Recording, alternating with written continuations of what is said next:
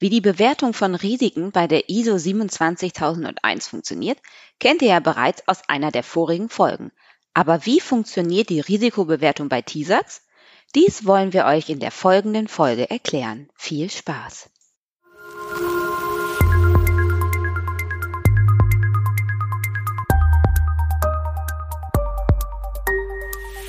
ISMS Explain Informationssicherheit einfach erklärt. Hallo und herzlich willkommen zu unserem Podcast ISMS Explain. Heute mit Andreas und mir Saskia.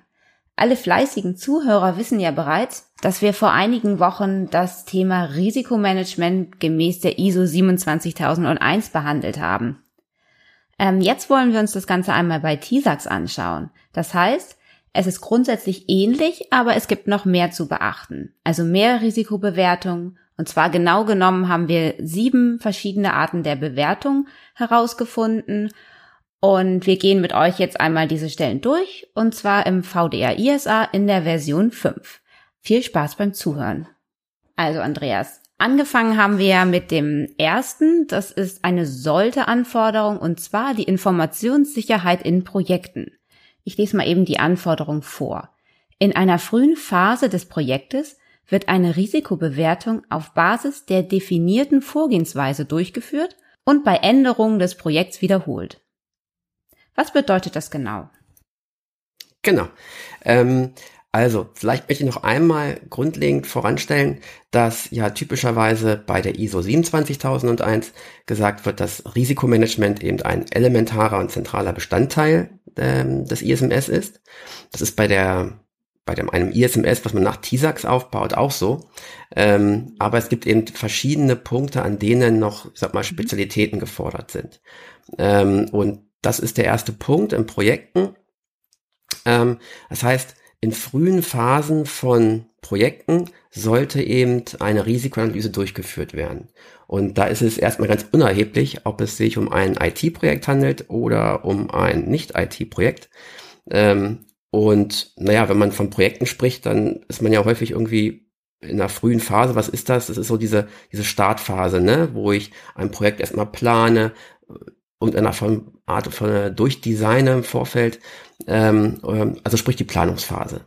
Mhm. Und ähm, das ist so ein Punkt, wo man spätestens anfangen sollte, sich auch über Informationssicherheitsaspekte Gedanken zu machen.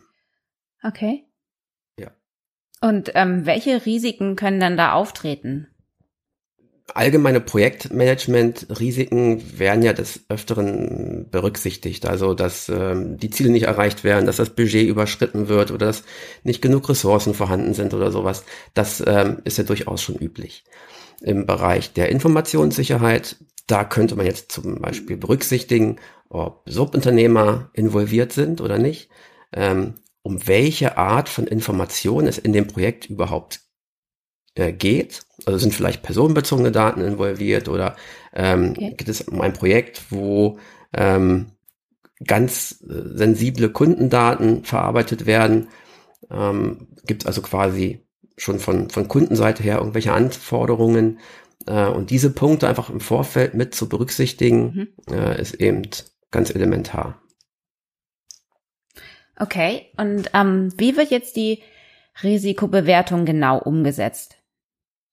Wenn wir in die Beratung gehen, dann versuchen wir wirklich ähm, einen Bereich im Unternehmen zu identifizieren, welches sich zentral um Projekte kümmert.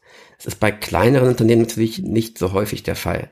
Ähm, bei etwas größeren Firmen gibt es schon oft so ein PMO, so ein Projektmanagement Office oder andere ähm, Abteilungen oder Teams, die okay. generell bei Projekten involviert sind. Also es ist auch das Thema, was ist überhaupt ein Projekt? Ja, also bei vielen Firmen, ja, ähm, da, da ist das schon ziemlich klar definiert. Da sagt man einfach ab, mh, hm, ab einer gewissen mh, hm, Größe, Menschen, die involviert sind oder Projektbudget, ähm, da spricht man von einem Projekt, was vorher beantragt werden muss. Da gibt es dann auch oft vorgefertigte Risikomanagement-Methoden, Mhm. Und wenn wir seitens des ISMS eben in solche Bereiche kommen, ist es ideal, weil wir dann einfach direkt ähm, in diese Managementmethode rein können und sagen, hey, es gibt den ersten Meilenstein, ähm, gibt es denn irgendwo jemanden, der sich um Informationssicherheitsaspekte äh, gekümmert hat? Ähm, vielleicht kann das sowas sein wie, ähm, frag mal den CISO oder einen Security Manager äh, nach dessen Meinung und lass dir das Go von ihm geben oder ähm, ziehe solche ähm, Kollegen einfach mit in die ähm, Planungsphase mit ein, dass die halt in der frühen Phase schon mit drauf gucken können auf Architekturüberlegungen von IT-Landschaften oder sowas in der Art. Mhm. Genau, aber bei vielen Kunden haben wir so einen, so einen, so einen groß angelegten Ansatz erstmal nicht. Ähm, und dann ähm, stellt sich oft die Frage erstmal auch, äh, was ist denn überhaupt ein Projekt? Ne? Ähm, klassischerweise ja. ein ähm, Kundenprojekt ähm, in der Form von, wir haben einen neuen Auftrag bekommen. Kann natürlich einen Projektcharakter haben, wenn man das, mhm. wenn das die Haupttätigkeit des Unternehmens einfach ist. Ähm, wenn ich jetzt natürlich, wenn jetzt mein Hauptbusiness ist, dass ich ähm, eine Serienfertigung habe ähm, und dort eben ein ähm, neuen mhm. Kunden gewonnen habe, dann ist das unter Umständen jetzt kein explizites Projekt, ja. Also wenn ich ähm, statt äh, 1000 mhm. Einheiten von meinem Produkt jetzt äh, 1500 äh, produziere, weil ich eben einen neuen Auftrag habe, dann würde ich da jetzt nicht unbedingt von einem neuen Projekt sprechen, obwohl ich da einen neuen Kunden habe oder so. Mhm. Ähm, wenn ich aber Projekte habe, mal die Nicht-IT-Projekte als Beispiel, ich baue eine neue Lagerhalle oder ein neues Bürogebäude. Dann gibt's eben auch in diesen Fällen mhm. einfach ähm, Punkte, die ich da berücksichtigen sollte. Thema Bürogebäude. Ähm, Habe ich da Anforderungen an physische Sicherheit? Kann ich die in der frühen Projektphase eben schon berücksichtigen? Weil ähm, so ein Serverraum im Nachhinein zu planen, ist vielleicht ein bisschen umständlicher, als von vornherein die äh, Anforderungen dafür zu haben. Ne? ja, klar, das genau. stimmt. Ähm, ja, und dann ist es trotzdem, also auch bei Unternehmen, die jetzt äh, keine sehr große ähm, Projektmanagement Office oder sowas haben, kann es eben Sinn machen, in frühen Phasen, wenn ich vielleicht ähm, ein, ein Business habe, welches äh, sehr projektgetrieben ist, dass ich da eben einfach Key Accounter habe oder andere Leute im Vertrieb, ähm, die in der frühen Phase bei der Planung des Projektes bereits, ja, wie gesagt, je nach Aspekt sensible Daten ja, nein, personenbezogene Daten ja, nein, ähm, sich dann um diese Themen kümmern, vielleicht eine ähm, Risikoanalyse selbst durchführen oder einen Auftrag geben bei den Verantwortlichen. Mhm. Ähm, genau, aber das Verankern in dem Geschäftsprozess, das finde ich äh, elementar, weil mhm. ähm, in der Regel kommt niemand auf den Gedanken, wir haben einen neuen Kunden, nach muss ich mal meinen ISB fragen, was der dazu sagt. Ähm, darum sollte man versuchen, das irgendwo in die Geschäftsabläufe zu integrieren. Mhm. Ja, klar, wenn man das nicht macht, dann läuft man Gefahr, dass es dann nicht funktioniert, ne? Weil viele vielleicht gar nicht davon wissen, dass es so gehandhabt wird und so, ne? Exakt, mhm. exakt. Ne? Und die Zielsetzanforderung ist eben ziemlich mh, hm, hart, sag ich mal, äh, in frühe Phase des Projektes das durchzuführen ähm, und kann ja auch prima von einem Auditor überprüft werden, ähm, wenn der sagt, okay, ihr seid komplett projektbezogen, dann zeigt mir doch mal, was ihr für Projekt XY äh, für Risiken identifiziert habt. Und wenn man dann halt nichts zeigen kann, weder einen funktionierenden Prozess noch einen Nachweis, dann ähm, ja, sieht es dann nicht so rosig aus. Mm, ja, klar. Das kann ich verstehen. Okay, super. Dann kommen wir zur zweiten Risikobewertung und das ist eine Muss-Anforderung und zwar ist das organisationsfremde IT-Dienste. Also ich lese wieder die Anforderung vor. Es werden keine organisationsfremden IT-Dienste ohne explizite Bewertung und Umsetzung der Informationssicherheitsanforderungen eingesetzt. Eine Risikobewertung der organisationsfremden IT-Dienste liegt vor. Mhm. Klingt äh, unscheinbar irgendwie, ne? Irgendwie so. ja, das stimmt. Organisationsfremde IT-Dienste, bisschen bewerten irgendwie, ja, mache ich mal kurz. ähm, genau, um welche Dienste geht's überhaupt, ne? Genau, das ist die erste Frage, ja. Ja, ja. Ähm, da äh, gibt es inzwischen einhellig die Meinung, äh, alles das, was nicht selbst aus der IT betrieben wird, mhm. ähm, wird ja üblicherweise über die ein oder andere Art als Dienst, äh, hier IT-Dienst bezogen. Also da fällt drunter die typischen altbekannten äh, Office, Zoom, ähm, Maps, äh, Google Maps, äh, WhatsApp, solche Selbstverständlichkeiten sind auch IT-Dienste. Mhm. Ähm, und auch oft wird darunter verstanden, äh, so Social Media äh, Accounts oder Dienste wie äh, Xing, LinkedIn, Facebook und Co. Mhm. Das sind ja auch Dienste, die bereitgestellt werden ähm, und dass das Unternehmen dann nutzt. Mhm. Und ähm, ja, die ähm, sind in der Regel, ist nicht Office 365 oder so, aber viele Dienste sind ja kostenfrei. Ja. Das heißt, die Hürde, die zu nutzen, ist recht gering. Ne? Und mhm. in Zeiten, wo wirklich jeder mündige Mitarbeiter eben einen äh, Internetzugang hat, den man ja auch äh, für dienstliche Zwecke in der Regel äh, frei benutzen kann, ähm, ist natürlich die Hürde recht gering, dass dort für den Geschäftsalltag schnell mal Dienste äh, genutzt werden, ähm, wo dann erstmal ja vielleicht nicht ganz klar ist, welche Risiken sich verbergen, mhm. welche Daten dahinter ähm, da gespeichert werden und wer die wie nutzen darf und sollte. Mhm, okay. Das heißt, ich darf mein Miroboard nicht einfach so benutzen?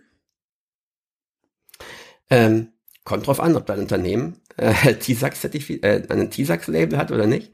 Ähm, in einer Firma, wo das der Fall ist und man ein ISMS betreibt, ähm, was nach TISAX äh, eben ein Label hat, ähm, da sollte das nicht ohne weiteres so gestattet sein.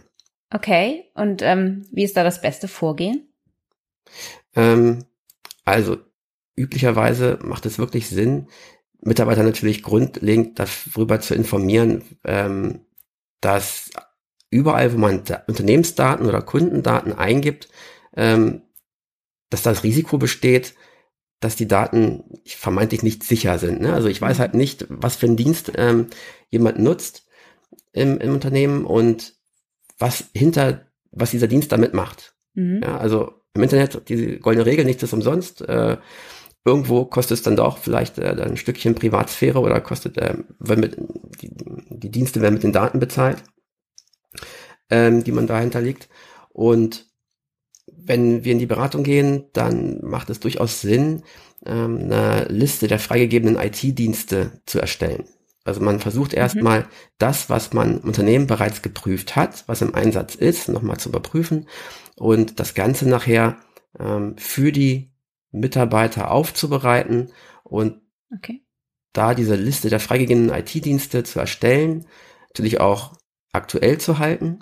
Ähm, und dann können sich Mitarbeiter schon mal daran orientieren, was denn die entweder die vom Unternehmen direkt bereitgestellten Dienste sind oder welche bereits durch eine Prüfung gelaufen sind, die man jetzt, ähm, ich sag mal, ähm, bedenkenlos benutzen kann. Da habe ich mhm. schon äh, ganz gute Umsetzungen gesehen. Ähm, das kommt teilweise auch aus Richtung Datenschutz, wo einfach gesagt wird, hey, wir machen mal eine Auflistung von üblichen Diensten im Internet mhm. und geben dazu eine Bewertung ab. Ähm, wo man dann sagt, ähm, der Dienst XY, der ist dann mit Ampelsystemen rot, gelb, grün irgendwie markiert oder so, wo man sagt, alles, die, was grün ist, sind Dienste, die wir, um die sich das Unternehmen bereits explizit gekümmert hat, eine Risikoanalyse vorgenommen hat äh, und für äh, einsatzwürdig befunden hat. Okay. Ähm, äh, gelb sind vielleicht Dienste, ähm, die noch nicht bewertet worden sind oder die ähm, gerade in der Prüfung sind mhm. ähm, oder wo man überlegen, gut überlegen muss, welche Art Daten ich da wirklich reinlege. Und rot könnten dann wirklich so eine Art ähm, Deny-List sein, wo dann gesagt wird, ja, das hatten wir schon mal geprüft, haben festgestellt, da gibt es datenschutzrechtliche Bedenken, es ist nicht datenschutzkonform einsetzbar oder ähm, wir haben schlechte Erfahrungen gemacht, ähm, da gibt es uns zu viele Vorfälle oder es gibt da keine Trennung der Daten, wie wir sie benötigen und wir können die Nutzung nicht empfehlen, Schrägstrich, wir verbieten sie. ähm, ja. Um, ja, und, und über solche äh, das ist eine übliche Vorgehensweise, die man einsetzen kann, um da die Mitarbeiter auch ähm, ja, abzuholen, dass sie nicht äh, irgendwie mhm. äh, im Dunkeln stochern und nicht wissen, was sie nutzen dürfen. Ähm, dass die Gefahr, dass Mitarbeiter einen neuen Dienst, der einfach mal so auftaucht, ähm, keine Ahnung, bei, bei Miro war das damals ja auch so, ähm, ach, cooles neues Tool, werde ich mal nutzen, mal ausprobieren. Wir machen das mal im Team mal kurz, nur mit ein bisschen, keine Ahnung, nur zum Quatschen oder so oder zum äh, grob Besprechung, ähm, diese, äh, dieses Verhalten, das, das, diese Neugier möchte man ja auch äh, niemanden nehmen und dieses, dieses, dieses, ähm, diese Lust am Probieren und zu gucken, was es gibt. Hm. Ähm, aber es ist halt wirklich elementar, dass man nicht von heute auf morgen ungeprüft Unternehmensdaten einfach wild in irgendwelche Services reinkippt, mhm. wo man nicht weiß, was in den Daten hinten passiert. Ja, natürlich. Und das Ampelsystem, das klingt ja ganz gut. Ähm, was wäre denn so ein, als Beispiel so ein roter, so ein Dienst, der ein rotes Ampellicht bekommen könnte? okay, äh, puh, da will ich jetzt keinen schlecht machen, keine Ahnung. ähm, da will ich jetzt quasi eine pauschale Aussage treffen. Nee, ähm, ähm, da sollte man für sich selbst die Kriterien selbst aufstellen. Ähm, was ist dann ähm, überhaupt eine Bewertungsmatrix im Vorfeld äh, zu überlegen? Ähm, was bringt ein Dienst für mich auf die rote Liste? Mhm. Und ja, das ist sehr individuell. Mhm. Okay, dann kommen wir zu, zum dritten Punkt. Und zwar ist es auch ein Muss, eine Muss-Anforderung. Management von Informationssicherheitsrisiken also das ist jetzt ähm, die Parallele zur ISO 27001, Kapitel 6 und 8. Ich lese das trotzdem nochmal eben vor. Risikobeurteilungen werden sowohl regelmäßig als auch anlassbezogen durchgeführt. Informationssicherheitsrisiken werden in geeigneter Form, zum Beispiel Eintrittswahrscheinlichkeit und potenzieller Schaden, bewertet. Informationssicherheitsrisiken sind dokumentiert, jedem Informationssicherheitsrisiko ist ein Verantwortlicher, also ein Risikoeigner, zugeordnet. Dieser ist für die Beurteilung und Behandlung der Informationssicherheitsrisiken verantwortlich. Also klingt genauso wie in der ISO 27001. Ja, genau. Und das ist auch das, was man üblicherweise bei TISAX dann als erstes so im Kopf hat. Ich brauche ein Risikomanagement. Yo, mache ich. Ähm, habe meine typischen ähm, Punkte, die ich da ähm, mit ähm, involvieren muss, sowas wie das alles dokumentiert ist, ich habe Verantwortliche benannt und so weiter, wie du es gerade vorgelesen hast. Das ist das klassische Risikomanagement und was wir heute zeigen möchten, sind die Punkte drumherum, ähm, die zwei, die wir jetzt schon hatten, plus die noch folgen werden, wo eben auch Risiko, Risiken bewertet werden müssen, die jetzt aus diesem, ich sag mal, regulären Risikomanagement-Prozess ein bisschen hervorheben, beziehungsweise sogar extra noch äh, anstehen. Mhm, dann gehen wir also ganz schnell weiter. Ja.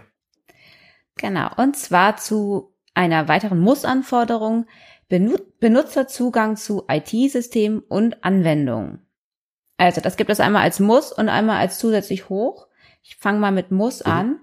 Die Auswahl der Verfahren zur Benutzerauthentifizierung wurde auf Basis einer Risikobewertung getroffen. Mögliche Angriffsszenarien wurden berücksichtigt. Zum Beispiel direkte Zugriffsmöglichkeiten aus dem Internet. Bei zusätzlich hoch ist es noch, abhängig von der Risikobewertung wurde das Authentifizierungsverfahren und der Zugriffsschutz durch ergänzende Maßnahmen verstärkt. Zum Beispiel dauerhaftes Monitoring der Zugriffe auf Unregelmäßigkeiten oder Einsatz einer starken Authentifizierung. Mhm. Oh, ach so, da fehlt doch noch was. Automatische Abmeldung oder Sperrung bei Inaktivität. Genau. Genau. Also, um nochmal den Bogen zu schlagen, viel vorgelesen am Anfang, es geht um die Verfahren zur Benutzerauthentifizierung. Mhm. Ähm, was ist das denn überhaupt? Ne? Also, ähm, wie wird ein Benutzer authentifiziert? Hm, das kann je nach IT-System äh, unterschiedlich passieren. Was man vielleicht so die äh, sonst so kennt, EC-Karten-Pin. Mhm. Ähm, das heißt, der vermeintlich legitime Eigentümer einer PIN ist derjenige, der dieses, mhm. äh, dieses, die Karte gerade benutzt.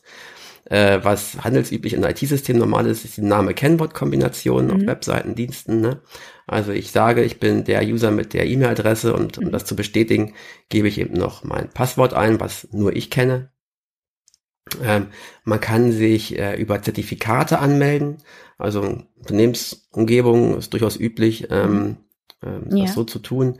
Äh, und ergänzend dazu kann man sich auch über äh, Multifaktor-Anmeldung, äh, also, äh, Two-Factor Authentication irgendwie noch anmelden. Und okay. ähm, was oft gemacht wird, wenn man äh, zum Thema Security, das Thema Security anspricht, dann schaut man auf ein System und schaut, was für Möglichkeiten bietet mir das System eigentlich. Ähm, und in der, seit einigen Jahren ist eben dieses äh, Multifaktor-Anmeldung mhm. ähm, ähm, durchaus verbreitet und immer mehr ähm, Systeme mhm. Bieten das einfach von Hause aus mit. Also die sind, äh, haben integrierte Lösungen dafür ähm, oder man kann sie ziemlich simpel aktivieren. Und ähm, das heißt, ich schaue mir als Administrator vielleicht oder als äh, Business Owner ein IT-System an, sehe da eine Option, oh, ich kann Multifaktor-Anmeldung machen, cool, mache ich mal, weil ist ja sicher, schalte ich ein. Ähm, äh, auch gar nicht so doof, ne? So. Hm. Ähm, aber was die, was das VDA ISA hier möchte, ist im Prinzip, dass ich mir vor dem Einsatz eines IT-Systems erstmal Gedanken machen sollte, was habe ich denn dort für ähm, ja, für Daten oder was für eine Anwendung habe ich da vor Ort. Mhm. Und ähm, wenn ich eben weiß, dass ähm, das System ziemlich kritisch ist, mhm. also wenn dahinter Funktionen stehen, die für mich sensibel sind, mhm. ein- und ausschalten von irgendwelchen äh, Gerätschaften per, per Webfrontend oder sowas, ne? Mhm. Oder ich weiß, in dem IT-System sind Informationen verarbeitet, die kritisch sind oder die hohe Klassifizierungsstufe haben, also sehr vertraulich sind. Mhm. Ähm, dann sollte das doch mein Anlass und mein Treiber sein dafür, die Anmeldung möglichst sicher zu gestalten. Mhm. Und aus dem Grund ist das eben der Punkt. Ähm, ich sollte mir eben äh, ein, ein, bei einem neuen IT-System Gedanken machen, was ist die Kritikalität, was sind die Informationen. Ähm, und dann sollte ich daraufhin entscheiden, was für eine Anmeldestärke oder was für ein Verfahren zur Anmeldung brauche ich mindestens. Mhm. Und dann sollte ich eben eine Auswahl treffen, ähm, was dann eben dafür geeignet ist. Mhm. Ja, cool. Das klingt wieder so nach der klassischen Risikoanalyse. Ne? Ich habe erst meine Liste mit Systemen und guck dann, ähm, ja, mach dann so eine Art Klassifizierung. Ne? Die brauchen höheren Schutz, die nicht so hohen und dann lege ich die Maßnahme fest. Genau. Aber ganz gut eignet sich das auch dafür, ähm, Bestand einfach äh, durchzugehen. Ne? Also ähm, wie viele Unternehmen gibt es, die wissen, dass sie dieses eine IT-System irgendwie hinten links seit Jahren betreiben? Das kann man nicht upgraden, das ist irgendwie äh, nicht so, ähm, ist vielleicht noch ein bisschen älter oder so, ich kriege da keine ähm, vernünftige, sichere Anmeldung hin. Naja, habe ich halt noch ein bisschen am Laufen. Und das ist ein guter Gedanke, bei so einem TISAX-Implementierung eben sich einfach zu vergegenwärtigen, welche Systeme habe ich. Mhm. Dann mal klar dazu zu stehen, was sind das für Anmeldeverfahren? Ist das noch Telnet?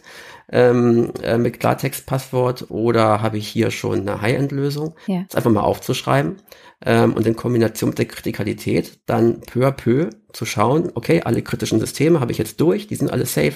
Mhm. Es gibt noch ein paar Systeme, die vielleicht nicht so kritisch sind, aber trotzdem wäre es cool, ähm, da irgendwie jetzt eine, ähm, eine, ein gutes, hohe, höheres Maß an an äh, Sicherheit zu gewinnen durch Multifaktoranmeldung oder was anderem. Mhm. Und äh, das dann wie ein kleines Projekt anzugehen und peu à peu äh, die, das Gesamtniveau einfach immer höher zu setzen. Mhm. Ja, das macht auf jeden Fall Sinn. Okay, dann kommen wir jetzt zu Nummer 5. Ähm, wieder hoher Schutzbedarf. Nutzung kryptografischer Verfahren. Ich lese wieder die Anforderung vor. Anforderungen an Schlüsselhoheit sind ermittelt und erfüllt. Risiken bei Organisation fremder, organisationsfremder Verarbeitung zum Beispiel in der Cloud, sind berücksichtigt. Was kannst mhm. du denn darüber erzählen? Ja, was ist denn Schlüsselhoheit? Ne? genau. Wem gehört der Schlüssel, genau. Also, ähm, in diesem Control steht da noch eine ganze Menge anderes Zeugs drin. Ne? Ähm, Nutzung der kryptografischen Verfahren im Unternehmen und so weiter. Und wir haben uns natürlich jetzt nur diesen Punkt rausgepickt, ähm, wo wir in Richtung Risiko einfach ähm, gehen. Mhm. Und hier ist es in der Tat so, dass ich ja Cloud-Dienste nutzen kann. Ähm, und viele mh, hm, sagen eben, und es, es sagen nicht nur, ist es ja auch so, dass die Daten, die man dort ablegt, verschlüsselt sind. Mhm. Ähm, wenn ich mir jetzt irgendeinen File-Hoster angucke, ich will jetzt keinen Namen nennen, dann ähm, lade ich Daten hoch.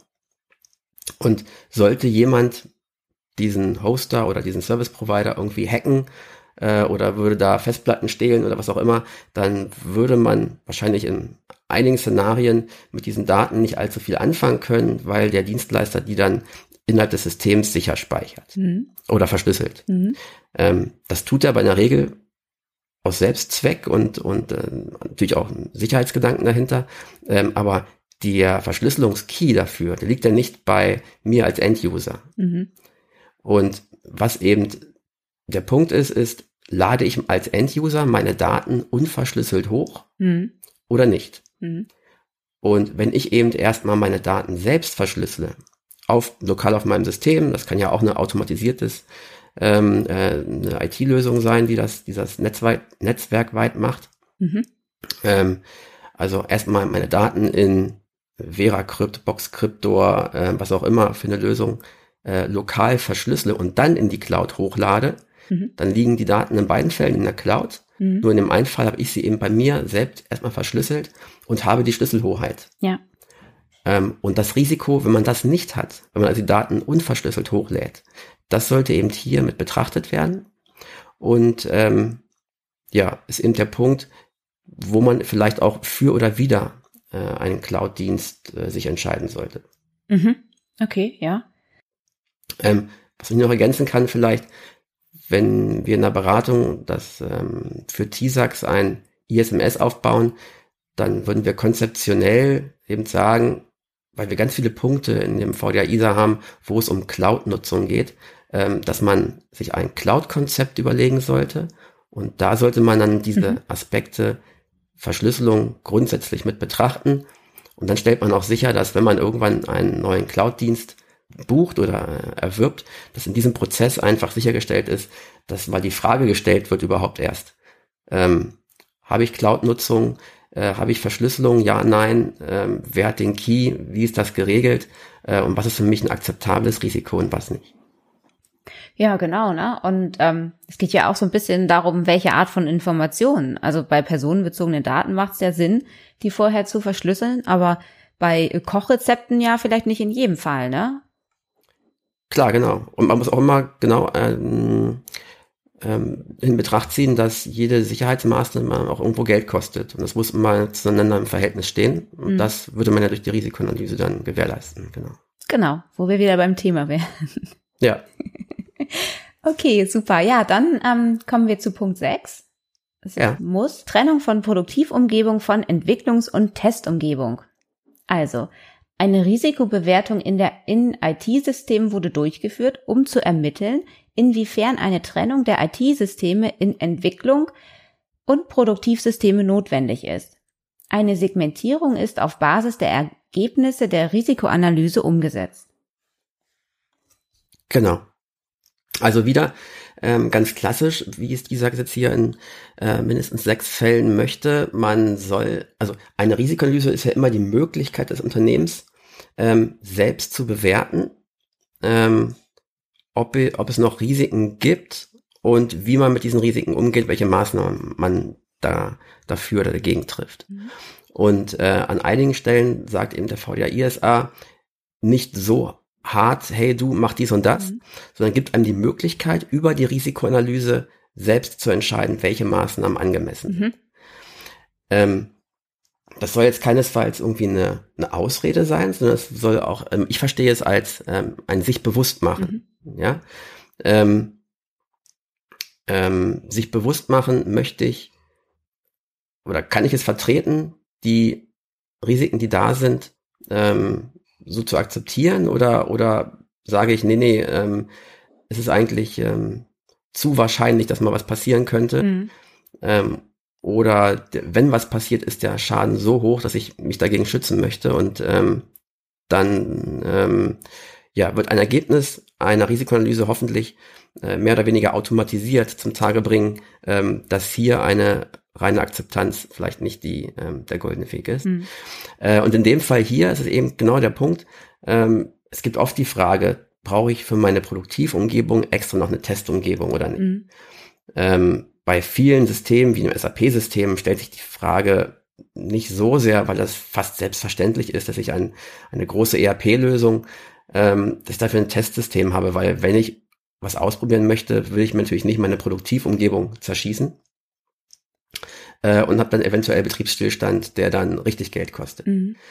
Äh, aus dem Grund sollte man eben im Vorfeld überlegen, macht es Sinn, für System XY noch eine Testumgebung zu haben mhm. oder nicht? Ja, okay.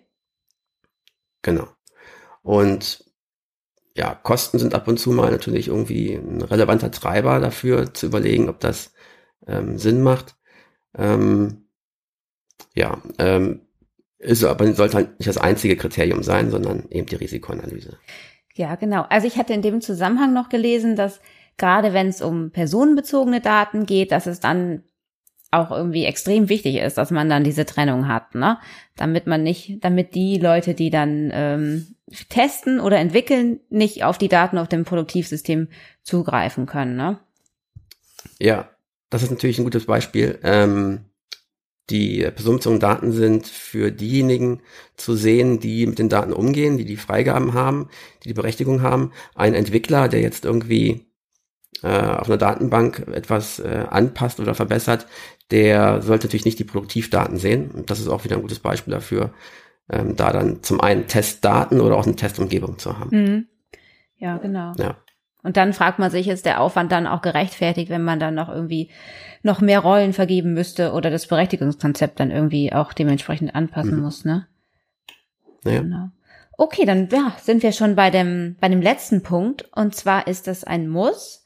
Informationssicherheit bei Auftragnehmern.